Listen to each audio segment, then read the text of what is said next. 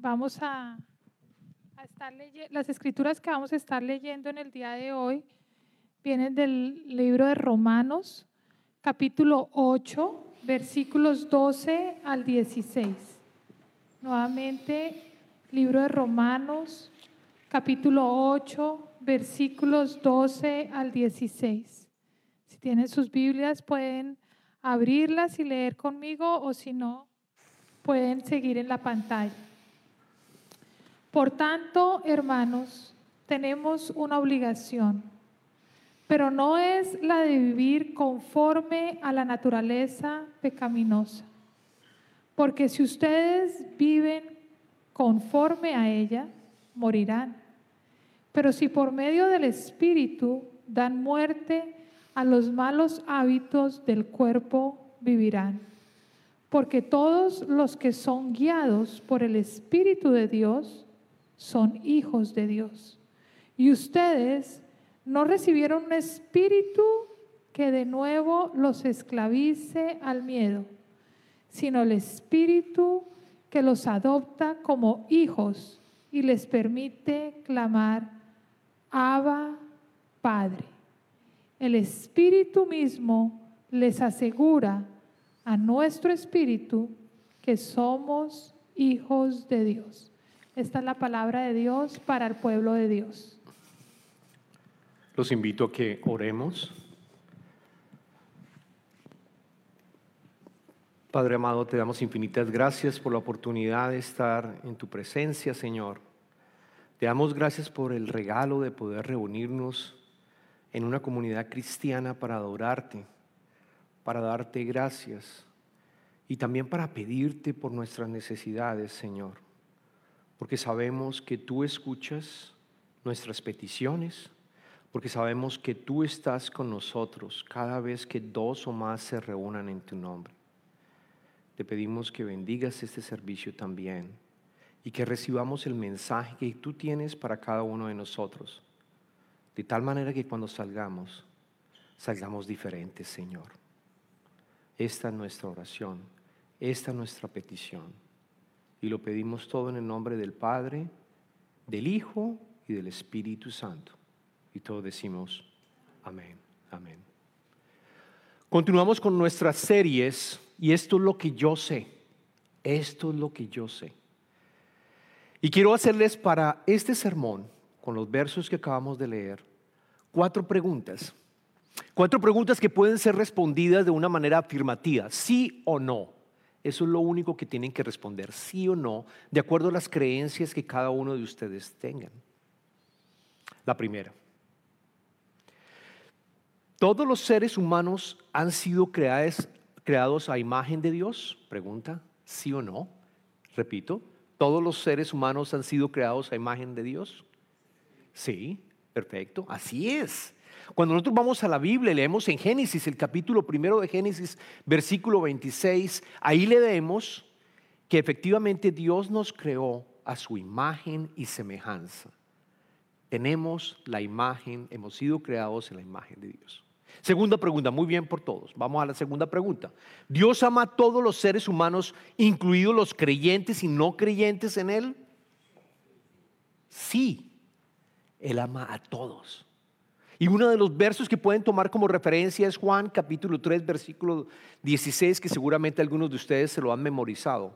Porque Dios amó tanto al mundo que envió a su Hijo unigénito para que todo el que crea en Él no se pierda y tenga vida eterna.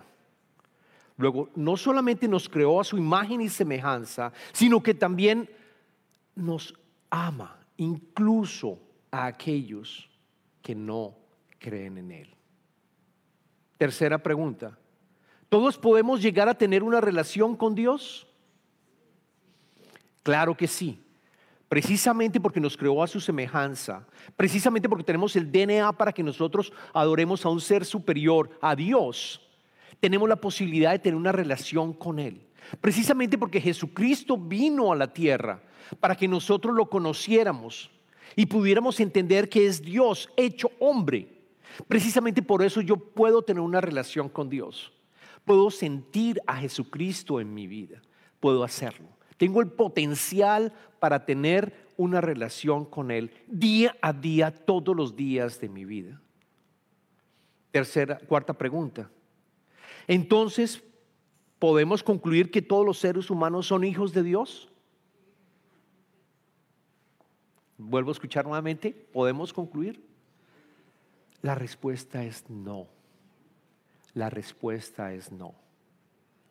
El hecho que nosotros hayamos sido creados a su imagen y semejanza, el hecho que nosotros ah, tengamos la posibilidad de tener una relación con Él, el hecho que nosotros, que nos ame a pesar de que no creamos en Él, el hecho que nosotros podamos tener todas esas características no significa que automáticamente tú eres un hijo de Dios.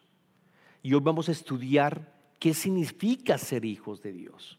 Porque precisamente aquellos que reconocen a Jesucristo, precisamente aquellos que han recibido y han entendido que Dios vino a la tierra y se hizo hombre y que Jesucristo vino acá y murió por nuestros pecados, nosotros recibimos el Espíritu Santo y el Espíritu Santo mora en nosotros, de tal manera que podemos tener esa relación con Jesucristo y por lo tanto nos consideramos hijos de Dios, que es una categoría superior. Eso es lo precioso del cristianismo, eso es lo precioso de tener a un Padre que es envió a su Hijo y nos redimos a todos y podemos de esa manera llegar a tener esa comunicación y estar y caminar con Él.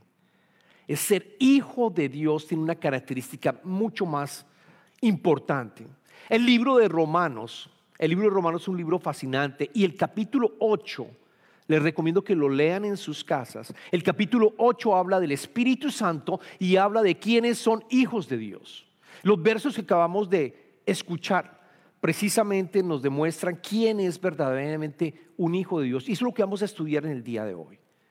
Porque muchas veces pensamos en el Espíritu Santo como algo gaseoso. Y quiero decirles que el Espíritu Santo es la tercera persona de la Trinidad. Es la tercera persona de la Trinidad. Cuando tú aceptas a Jesucristo, el Espíritu Santo viene y mora en tu vida.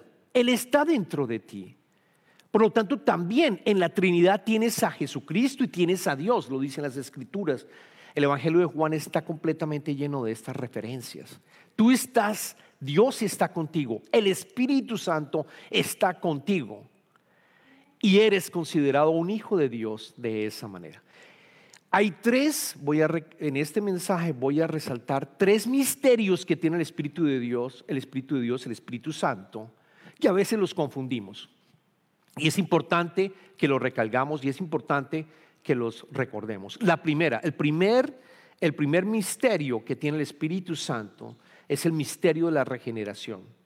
Porque cuando tú te arrepientes, tú te arrepientes de tus pecados, sinceramente te arrepientes de los pecados, sabes que estás caminando de una manera independiente de Dios, sabes que necesitas a Dios en ese momento, de nuevo, el Espíritu Santo, cuando tú crees en Jesucristo, llega en ti y ¿qué pasa?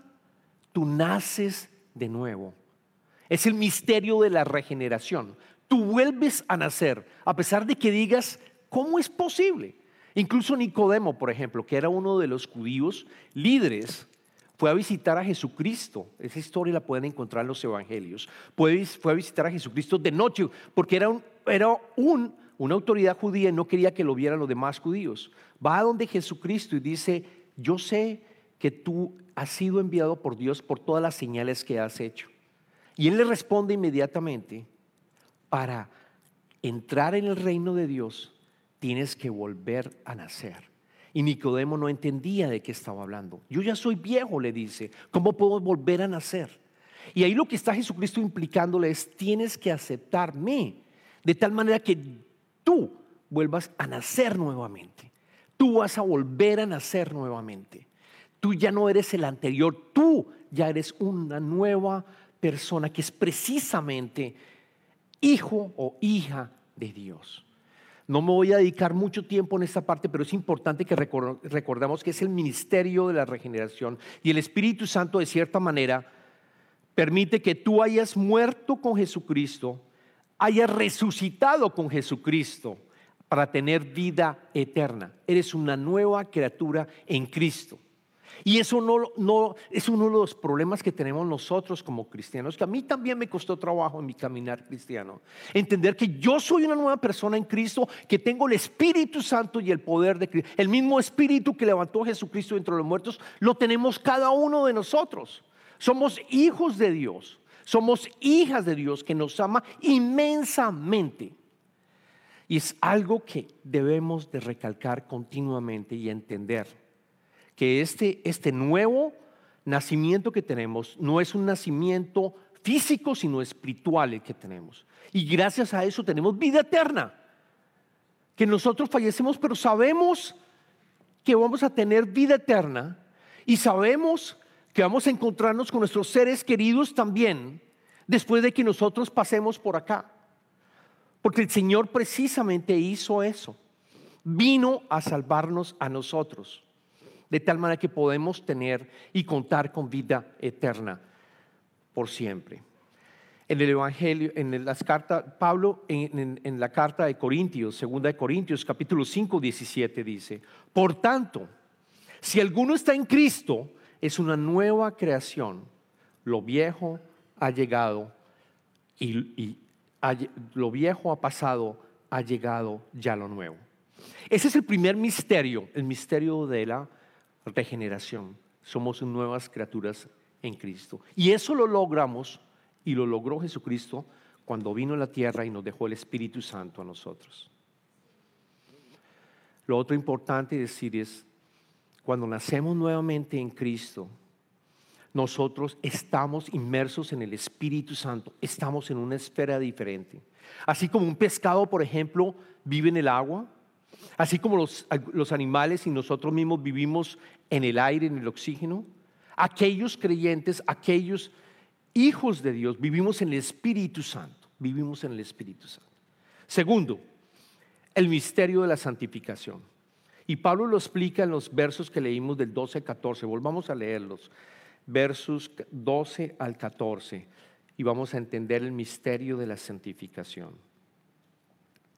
Tomen sus Biblias nuevamente, 12 a 14. Por tanto, hermanos, tenemos una obligación, pero no es la de vivir conforme a la naturaleza pecaminosa. Porque si ustedes viven conforme a ella, morirán. Pero si por medio del Espíritu dan muerte a los malos hábitos del cuerpo, vivirán. Porque todos los que son guiados por el Espíritu de Dios son hijos de Dios. Aquí Pablo nos está diciendo que una vez nosotros tenemos el Espíritu Santo con nosotros, que hemos vuelto a nacer, tenemos una obligación. Y a veces dejamos escapar esto y no lo entendemos. Tenemos una obligación, que Pablo lo dice claramente, y es la de vivir conforme, de no, no seguir viviendo conforme a la naturaleza pecaminosa. Es decir, que nosotros cambiemos la manera como estamos viviendo. Es decir, que nosotros nos alejemos del pecado. Es vivir también incluso que nos sintamos, por ejemplo, rechazados, ofendidos, que nos sintamos tristes porque algo quizás nos ocurrió a nosotros y nos sentimos culpables. Eso es eliminado en el momento en que nosotros tenemos y, eh, eh, eh, aceptamos que somos hijos de Dios por tener el Espíritu Santo en nosotros. La naturaleza pecaminosa la dejamos de tener. Porque si ustedes viven conforme a ella, morirán. Ese morirán es espiritual. Pero si por medio del Espíritu dan muerte a los malos hábitos del cuerpo, vivirán. Porque todos los que son guiados por el Espíritu de Dios son hijos de Dios. Es decir, el, Hijo de Dios y la hija de Dios están constantemente guiados por el Espíritu. Ahora, ¿cómo, ¿cómo eliminamos el pecado de raíz? Lo que Pablo está diciendo es, eliminen el pecado de raíz. Ustedes tienen el Espíritu Santo, tienen el poder de Dios para eliminarlo.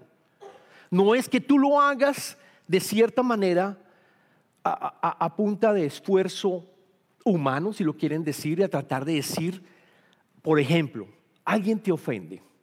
Alguien te ofende y tú dices, voy a perdonar a esa persona. Yo soy un cristiano yo soy una persona que creo en Cristo, voy a tratar de perdonar a esa persona. Y repites, debo perdonarlo, debo perdonarlo, pero tú por dentro estás en esa batalla y dices, no, pero lo que me hizo fue terrible lo que me hizo. No voy a poder perdonarlo, no voy a poder hacerlo. Y tratas de hacerlo mentalmente y te das cuenta que no es fácil. Ahí es cuando necesitas el Espíritu Santo. Y ahí es donde aparece, donde ves el acto y el poder del Espíritu Santo para que precisamente tú puedas llegar a perdonarlo. ¿Cómo? Haciéndose esta pregunta. ¿Cuál es la razón por la cual esa ofensa que recibí me está afectando tanto? ¿Cuál es la razón de la ofensa? ¿Es quizás me humilló? ¿Es quizás que me quitó algo que yo tenía y que yo necesitaba? Y en ese momento lo que tú tienes que pensar es no repetir, tengo que perdonar, tengo que perdonar, sino preguntarte, preguntarte, yo soy el hijo y la hija de Dios o la hija de Dios. Dios y Jesucristo es suficiente para mí. Es suficiente. Yo soy el hijo o la hija del rey. Es suficiente para mí. Espíritu Santo, ayúdame a eliminar de raíz este pecado de sentirme constantemente atacado o de sentirme constantemente juzgado y poder perdonar a mi hermano y a mi hermana. Allí es donde está el poder del Espíritu Santo.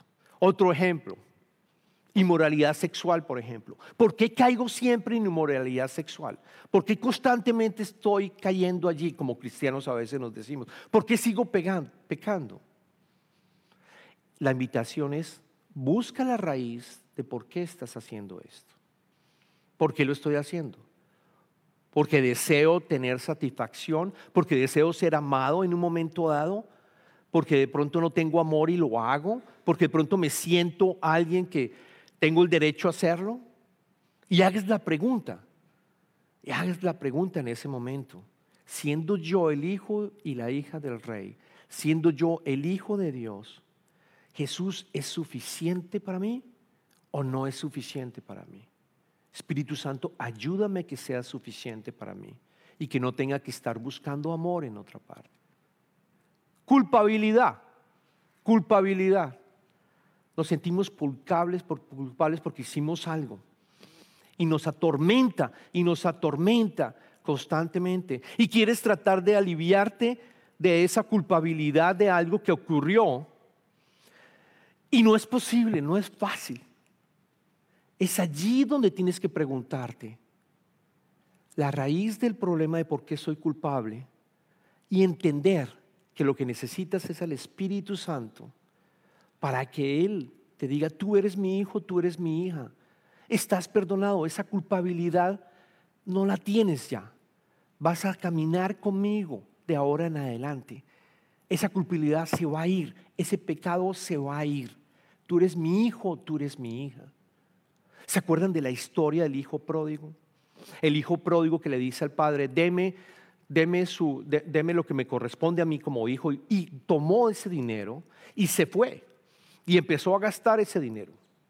Y empezó a gastar, e incluso lo, utilizó en prostitutas, en, alcohol, etc. Cuando se le acabó, ¿qué le tocó hacer? Le tocó ir a trabajar en una granja con cerdos, cuando para el judaísmo los cerdos es algo que no se puede aceptar, es lo más bajo que puede llegar una persona del judaísmo en esa época. Y a él le tocó estar en una granja alimentando a los cerdos y comiendo la comida del cerdo. Cuando él se da cuenta y llega exactamente a la raíz de, su problema, ¿qué estoy haciendo? He pecado contra mi padre, he pecado contra mi familia, he pecado contra ellos. Y reconoce y decide volver nuevamente a donde el Padre. El Padre lo recibe con los brazos abiertos. Bienvenido, hijo tus pecados están perdonados. No tienes que hablarme ni siquiera de eso. El hijo trata de decir, he pecado contra ti, he pecado, he hecho algo contra ti. Le dice, no tienes que hablar, no tienes nada que hablar, no me digas absolutamente nada. Le dice a los esclavos, tráiganle la ropa, la mejor ropa que tiene el esclavo, tráiganle el anillo, tráiganle las sandalias, vamos a restituirlo como hijo y como hija. Esa es la imagen, esa es la imagen de ser hijo e hija de Dios que podemos ir al Padre y nos rompe de toda esclavitud, no solamente del pecado, sino de todas, de todas esas acusaciones que el enemigo nos está haciendo. De todas esas acusaciones somos liberados completamente. Ese es el Padre. Ese es el Padre al cual tenemos que ir y es el Espíritu Santo el que nos ayuda a trabajar en esto. Por lo tanto, siempre piensa, estoy actuando como si no fuera el hijo o la hija de Dios. Cuando tú sientes que, que hay algo que está pasando, un pecado, una acusación, algo que te está atormentando, en ese momento recuerda, estoy actuando, pregúntate, como si fuera el hijo o la hija de Dios. Estoy actuando como si el Evangelio no fuera cierto. Estoy actuando como si Jesús no fuera mi Salvador. Estoy actuando como si yo no fuera el hijo del rey. Estoy actuando de una manera incorrecta. Y en ese momento invocas y pides, no invocar, pides al Espíritu Santo que te ayude, que te libere. Ese es el proceso de santificación que estamos llamados y que tenemos acceso todos. Y vas a ver que poco a poco esas cadenas que te oprimen, que te amargan, esas cadenas se van rompiendo. Y el Espíritu Santo empieza a llenar en tu vida, te empieza a llenar y a caminar con el Señor. Eso es lo más lindo que puede tener un ser humano. Eso es el, regalo más precioso que podamos tener. Eso realmente es ser una persona discípulo de Jesucristo. Desafortunadamente en la iglesia se dice que somos discípulos de Jesucristo, pero seguimos pecando y seguimos atormentados por todo lo que el enemigo nos está mandando. Mentiras, yo no diciendo lo que tú hiciste es erróneo, tú no vas a tener perdón. Eso no es cierto, eso es una mentira. Y si seguimos pensando y actuando sin creer que el evangelio es verdad, vamos a creer esas mentiras. Es así allí donde el Espíritu Santo nos libera, nos libera de todos, de todos ellos. Hay un verso en Efesios capítulo 5, versículo 18, quiero que se lleven también. Pablo dice a su iglesia en Efesios, no se emborrachen con vino que lleva al desenfreno, al contrario, sean llenos del Espíritu, sean llenos del Espíritu. Cuando uno se emborracha con vino, bueno, en mi, juventud alguna vez también lo, lo, hice, no con vino, con aguardiente en Colombia. Pero ¿qué pasa? ¿Qué pasa? Tú pierdes el control o no. Cuando nos embriagamos estamos perdiendo el control. Estamos, no somos nosotros los que estamos actuando. Lo que nos está diciendo Pablo es que más bien, al contrario, sean llenos del Espíritu. Y ese lleno del Espíritu es presente, es constantemente, llénate del Espíritu. El Espíritu Santo sirve como agente y es Cristo el que vuelva a tu vida. De tal manera que tú de ahí en adelante empiezas a ser guiado por el Espíritu Santo. Y ese proceso de santificación te ayuda a liberarte de todas las cadenas que te oprimen. Y nos ayuda también, y nos ayuda también como hijos al Padre, que es el siguiente punto, a pedirle por nuestras necesidades, a pedirle por todos los sufrimientos que estamos teniendo de trabajo, de, complicaciones que tenemos. Es el siguiente punto que tiene también el Espíritu Santo. Y ese me encanta, me encanta porque, porque quizás no lo, hemos, no lo hemos aplicado tanto. Y es el misterio de la seguridad. Es el ministerio de la seguridad. El Espíritu Santo también te da la seguridad de que tú eres hijo de Dios. El Espíritu Santo empieza a actuar cuando menos tú lo entiendas y te va a estar diciendo, tú eres mi hija, tú eres mi hijo. Recuérdalo. Cuando tú tratas, recuerda en el anterior, en la santificación, tratar de nosotros mirar cuáles son las raíces, ¿no? Entender cuáles son las raíces y hacernos la pregunta, bueno, yo soy hijo, yo soy hijo de Dios, hija de Dios. A veces fallamos, pero este, es esto que nos va a decir Pablo ahora, nos va a decir, recuerda que eres hijo y hija. Él va a testificar para ti. Él va a apoyarte, el Espíritu Santo, a decirte, tú eres un hijo y hija de Dios. Veamos, leamos los versos 15 a 16 para entender este misterio de la seguridad. Y ustedes no recibieron un espíritu que de nuevo los esclavice al miedo, sino el espíritu que los adopta como hijos y les permite clamar, Abba, Padre el Espíritu mismo le asegura a nuestro espíritu que somos hijos de Dios. Yo creo que vean el verso 16, el Espíritu mismo está con mayúscula, ese es el Espíritu Santo, la tercera persona de la, de la Trinidad. Mismo le asegura nuestro espíritu con minúscula, nuestro espíritu, que somos hijos de Dios. A mí me gusta la Reina Valera en el verso 16, porque la Reina Valera dice, el espíritu mismo testifica nuestro espíritu. Aquí dice, aquí dice en la nueva versión internacional que le estamos leyendo, dice somos nuestro, le asegura. Pero en realidad, cuando uno va al griego, la traducción es, no le asegura, sino testifica, es una mejor traducción. Testifica, testifica a nuestro espíritu que somos hijos de Dios. De nuevo, el espíritu de Dios nos da, no nos esclaviza al miedo, al miedo y a todas las ataques del enemigo. No somos esclavos de él. Vuelve y lo repite aquí Pablo. Y dice algo muy precioso que dice, los adopta como hijos y les permite clamar Abba Padre.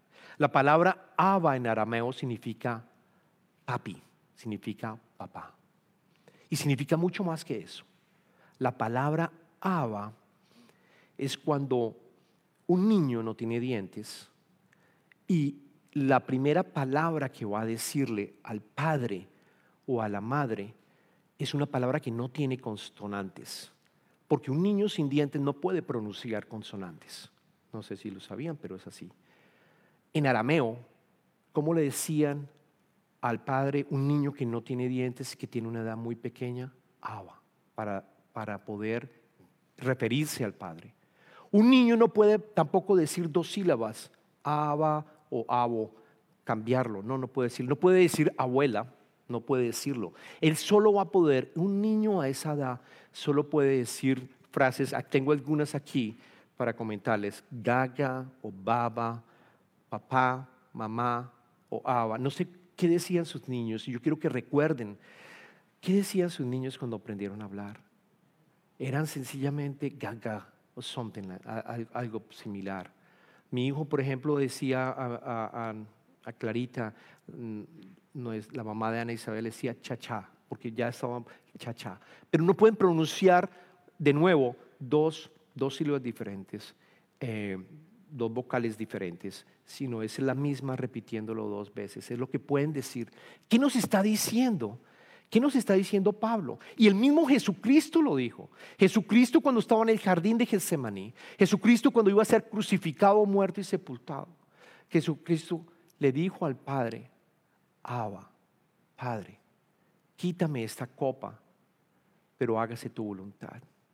Cuando sabían que lo iban a juzgar, lo llamó Abba, papi. Y esa es, es, lo que tenemos que nosotros recalcarnos en estos momentos, cuando, cuando tenemos necesidades, podemos ir al Padre, en la foto mejor que podamos interpretar, de que nosotros somos realmente bebés que dependemos de Él. Bebés, Él nos invita, el reino de Dios es para aquellos que son como niños, lo dicen las escrituras y lo decía Jesucristo. La invitación, déjate llevar por Él, déjate constantemente llegar por Él. Y sabemos que podemos decirle, papi, tengo este problema, papi, te necesito en este momento. Puedes ir con confianza para decirle. Yo quiero recalcar que la más importante obra, si quieres Janet la colocamos, la más importante obra del Espíritu Santo, a ver si la colocamos porque yo quiero que se lleven este mensaje. La más importante obra del Espíritu Santo de las tres que he hablado es mostrarte y asegurarte que le perteneces, que eres su hijo, su hija y que te ama. Y que te ama. La palabra testificar y asegurar que acabamos de decir es una palabra legal que es básicamente, quiero que se imaginen ustedes, se imaginen una corte, se imaginen que están acusando a una persona y esa persona está acusada y esta persona trata de defenderse, pero te están acusando por algo, por un crimen, por algo que cometió. Y todos los testigos que vienen te acusan más, y te acusan más, y te acusan más. La palabra testificar y lo que Pablo está diciendo es que precisamente llega una persona diferente, con una historia totalmente diferente, con una historia que cambia totalmente el, juzgado, la corte, de tal manera que cambia la decisión y llega a favor de ti. Ese es el Espíritu Santo. Ese es la obra, es la obra también del Espíritu Santo que te da la seguridad de que tú eres hijo y tú eres hija de Dios. Te sientes acosado, te sientes amargado, tratas de repetir cuál es, cuál es mi fuente, Señor, ayúdame, qué es lo que me, por qué estoy respondiendo de esta manera. Y en ese momento el Espíritu Santo, en esos momentos el Espíritu Santo, si tú pones atención, vas a escuchar lo que te va a decir. Tú eres mi hija, tú eres mi hijo, te amo, te amo. Y tú puedes decirle, Abba, te necesito en ese momento, te necesito. Testifica por ti. Yo lo he sentido a veces cuando trato, por ejemplo, de hacer una mentira piadosa. Trato de hacer una mentira piadosa y como que segundos o milisegundos antes escucho, escucho esa palabra. No es necesario. No es necesario que mientas. No es necesario. Tú eres mi hijo, mi hija. ¿Para qué vas a mentir? No es necesario. Porque si tú mientes, lo estás haciendo para qué? Para agradar a otros. Tú mientes para agradarte a, a ti y tener lo que tú quieres llevar a cabo. O quieres agradar a Dios. O quieres agradar a Dios. Y con eso deseo cerrar porque en Romanos 8:8, unos versos antes, escuchamos de Pablo, los que viven según la naturaleza pecaminosa no pueden agradar a Dios. Y esa es la invitación, esa es la invitación de que nosotros constantemente hagamos la pregunta y nos cuestionemos y nos afirmemos que somos hijos de Dios. Y la pregunta, ¿cuál es la raíz? Y entender, entender que somos hijos e hijas de Dios que no necesitamos pecar. Y adicionalmente entender cuando el Espíritu Santo viene a ti y, te testifica y te dice, tú eres mi hijo, tú eres mi hija. Oremos.